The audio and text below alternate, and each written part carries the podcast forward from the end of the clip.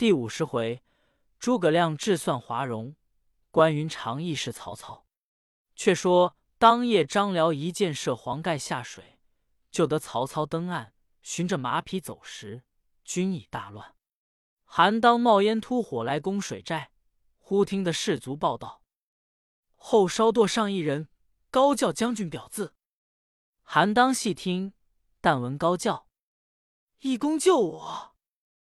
当曰：“此黄公父也。”急叫就起，见黄盖复见着伤，咬出箭杆，箭头陷在肉内。韩当即位脱去湿衣，用刀剜出箭头，扯其树枝，脱自己战袍与黄盖穿了，先令别船送回大寨医治。原来黄盖深知水性。故大寒之时，和甲堕江，也逃得性命。却说当日满江火滚，喊声震地。左边是韩当、蒋钦两军从赤壁西边杀来，右边是周泰、陈武两军从赤壁东边杀来，正中是周瑜、程普、徐盛、丁奉大队船只都到，火虚兵硬，兵仗火威。此正是。三江水战，赤壁鏖兵。曹军这枪重箭，火焚水逆者，不计其数。后人有诗曰：“魏吴争斗决雌雄，赤壁楼船一扫空。烈火出张赵云海，周郎曾此破曹公。”又有一绝云：“山高月小水茫茫，追探前朝割据忙。南市无心迎魏武。”东风有意变周郎，不说江中鏖兵，且说甘宁令蔡中引入曹寨深处，宁将蔡中一刀砍于马下，就草上放起火来。吕蒙遥望中军火起，也放十数处火接应甘宁。潘璋、董袭分头放火呐喊，四下里鼓声大震。曹操与张辽引百余骑在火林内走。看前面无一处不着，正走之间，毛玠救的文聘引十数骑到，操令军巡路。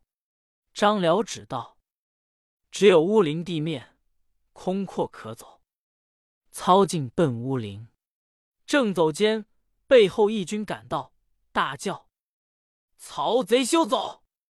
火光中现出吕蒙旗号，操催军马向前，留张辽断后。抵敌吕蒙，却见前面火把又起，从山谷中拥出一军，大叫：“凌统在此！”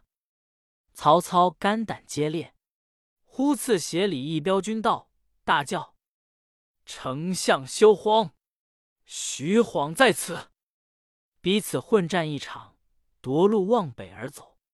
忽见一队军马屯在山坡前，徐晃出问。乃是袁绍手下将将马延、张翼，有三千北地军马列寨在彼。当夜见满天火起，未敢转动，恰好接着曹操。操叫二将引一千军马开路，其余留着护身。操得这支生力军马，心中稍安。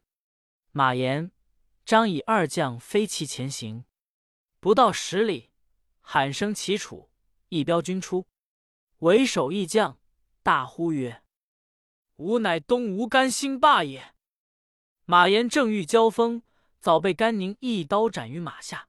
张仪挺枪来迎，宁大喝一声，已措手不及，被宁手起一刀，翻身落马。后军飞报曹操，操此时指望合肥有兵救应，不想孙权在合肥路口望见江中火光，知是我军得胜。便叫陆逊举火为号，太史慈见了，与陆逊合兵一处，冲杀将来。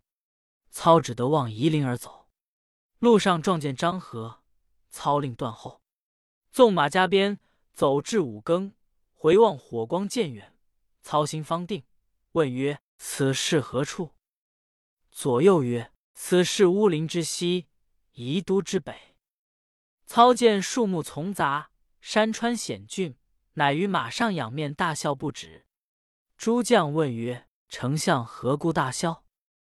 操曰：“吾不笑别人，单笑周瑜无谋。诸葛亮少智，若是无用兵之时，欲先在这里伏下一军，如之奈何？”说犹未了，两边鼓声震响，火光尽天而起，惊得曹操几乎坠马。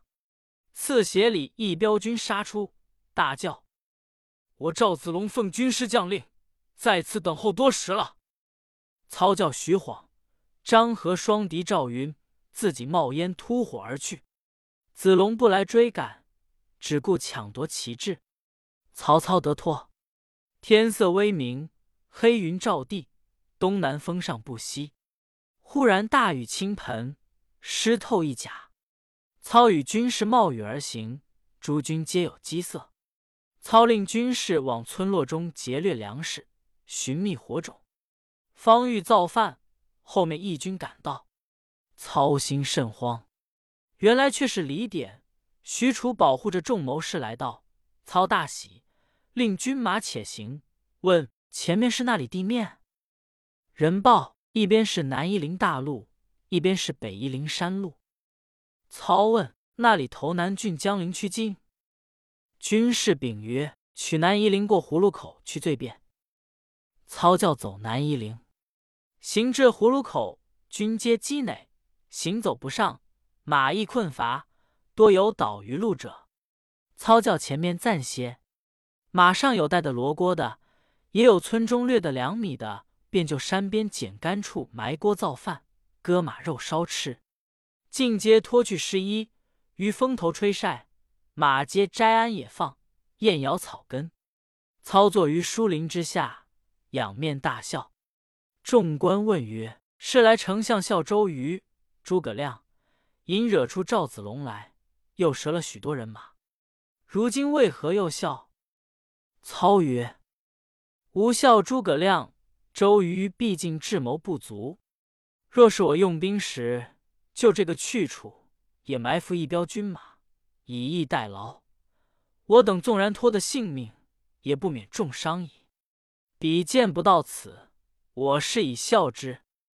正说间，前军后军一齐发喊，操大惊，弃甲上马。众军多有不及收马者。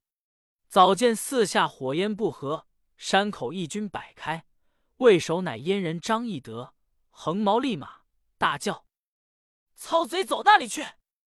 诸军众将见了张飞，尽皆胆寒。许褚骑无鞍马来战张飞。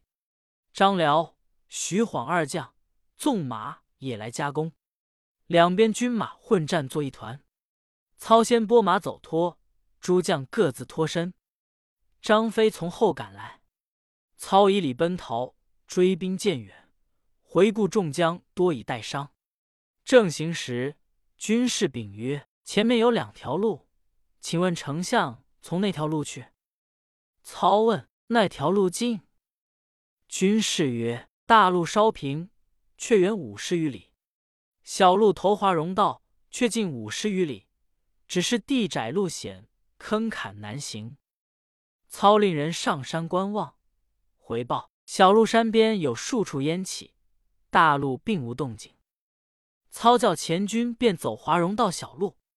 诸将曰：“烽烟齐处，必有军马，何故反走这条路？”操曰：“岂不闻兵书有云：‘虚则实之，实则虚之。’诸葛亮多谋，故使人于山僻烧烟，使我军不敢从这条山路走。他却伏兵于大路等着。无料已定，偏不教中他计。”诸将皆曰：“丞相妙算，人不可及。”遂勒兵走华容道。此时人皆击倒。马尽困乏，焦头烂额者扶侧而行，中箭着枪者勉强而走。一甲湿透，个个不全，军器齐翻，纷纷不整冒号，大半皆是夷陵道上被赶得慌，只骑的秃马，安配衣服，尽皆抛弃。正值隆冬严寒之时，其苦何可胜言？操见前军停马不进，问是何故？回报曰。前面山僻路小，因早晨下雨，坑堑内积水不流，泥陷马蹄不能前进。操大怒，叱曰：“军旅逢山开路，遇水叠桥，岂有泥泞不堪行之理？”传下号令，叫老弱重伤军士在后慢行，强壮者担土树柴，搬草运炉，填塞道路，务要及时行动，如违令者斩。众军只得都下马，就路旁砍伐竹木，填塞山路。操恐后军来赶，令张辽、许褚、徐晃引百骑执刀在手，但迟慢者便斩之。此时军已饿乏，众皆倒地。操喝令人马践踏而行，死者不可胜数，嚎哭之声余路不绝。操怒曰：“生死有命，何哭之有？如再哭者，力斩！”三庭人马。一庭落后，一庭填了沟壑，一庭跟随曹操。过了险峻，路稍平坦。操回顾，只有三百余骑随后，并无衣甲袍铠整齐者。操催速行。众将曰：“马尽乏矣，只好少些。”操曰：“赶到荆州、江西未迟。”又行不到数里，操在马上扬鞭大笑。众将问。丞相何又大笑？操曰：“人皆言周瑜、诸葛亮足智多谋，以无官之，到底是无能之辈。若使此处伏一旅之师，吾等皆束手受缚矣。”言未毕，一声炮响，两边五百校刀手摆开，为首大将关云长提青龙刀，跨赤兔马，截住去路。操军见了。亡魂丧胆，面面相觑。操曰：“既到此处，只得决一死战。”众将曰：“人纵然不怯，马力已乏，安能复战？”程昱曰：“某素知云长傲上而不忍下，欺强而不凌弱，恩怨分明，信义肃着。丞相旧日有恩于彼，今只亲自告知，可脱此难。”操从其说，即纵马向前，欠身谓云长曰：“将军别来无恙？”云长亦欠身答曰：“关某奉军师将令，等候丞相多时。”操曰：“曹操兵败势危，到此无路，望将军以昔日之情为重。”云长曰：“昔日关某虽蒙丞相厚恩，然以斩颜良、诛文丑。”解白马之围，以奉报矣。今日之事，岂敢以私废公？操曰：“五关斩将之时，还能计否？大丈夫以信义为重。将军深明春秋，岂不知与公之私，追子卓孺子之事乎？”云长是个义重如山之人，想起当日曹操许多恩义，与后来五关斩将之事。如何不动心？又见曹军惶惶，皆欲垂泪，一发心中不忍，于是把马头勒回，谓众军曰：“四散摆开。”这个分明是放曹操的意思。操见云长回马，便和众将一齐冲将过去。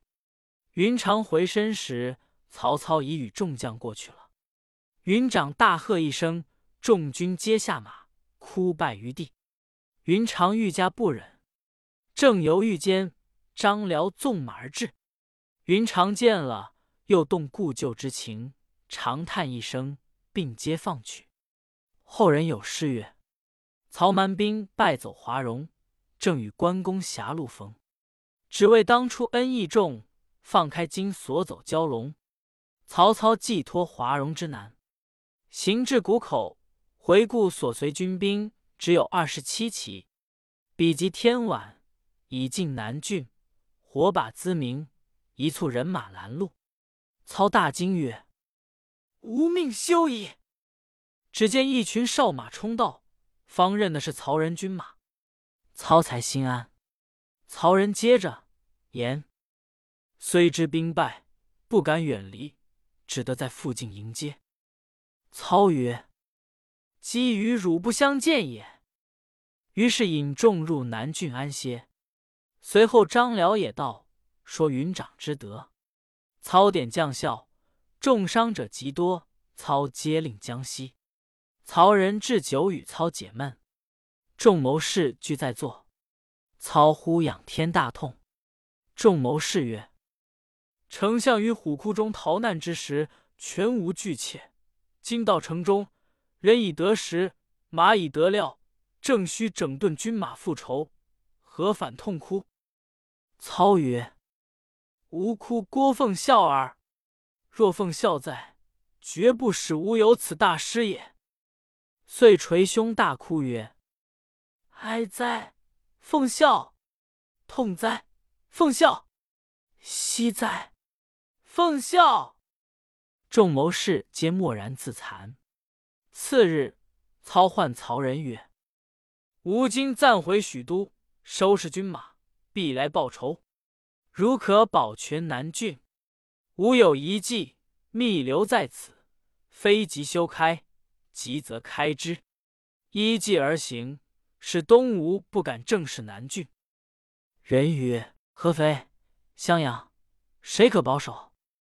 操曰：“荆州托汝管领，襄阳无以拨下侯敦守把，合肥最为紧要之地，吾令张辽为主将，乐进、李典为副将，保守此地。但有缓急，飞报将来。”操分拨已定，遂上马引众奔回许昌。荆州、袁祥文武各官依旧带回许昌调用。曹仁自遣曹洪据守夷陵、南郡，以防周瑜。却说关云长放了曹操，引军自回。此时诸路军马皆得马匹、器械、钱粮，已回下口。独云长不获一人一骑，空身回见玄德。孔明正与玄德作贺，忽报云长至。孔明忙离坐席，执杯相迎曰：“且喜将军立此盖世之功，与普天下除大害，何以远接庆贺？”云长默然。孔明曰：“将军莫非因吾等不曾远接，故而不乐？”回顾左右曰：“汝等缘何不先报？”云长曰：关某特来请死。孔明曰：“莫非曹操不曾投华容道上来？”云长曰：“是从那里来？关某无能，因此被他走脱。”孔明曰：“拿的甚将士来？”云长曰：“皆不曾拿。”孔明曰：“此事云长想曹操昔日之恩，故意放了。但既有军令状。”在此，不得不按军法，遂斥武士推出斩之。正是拼将一死仇知己，致令千秋养一名。未知云长性命如何？且看下文分解。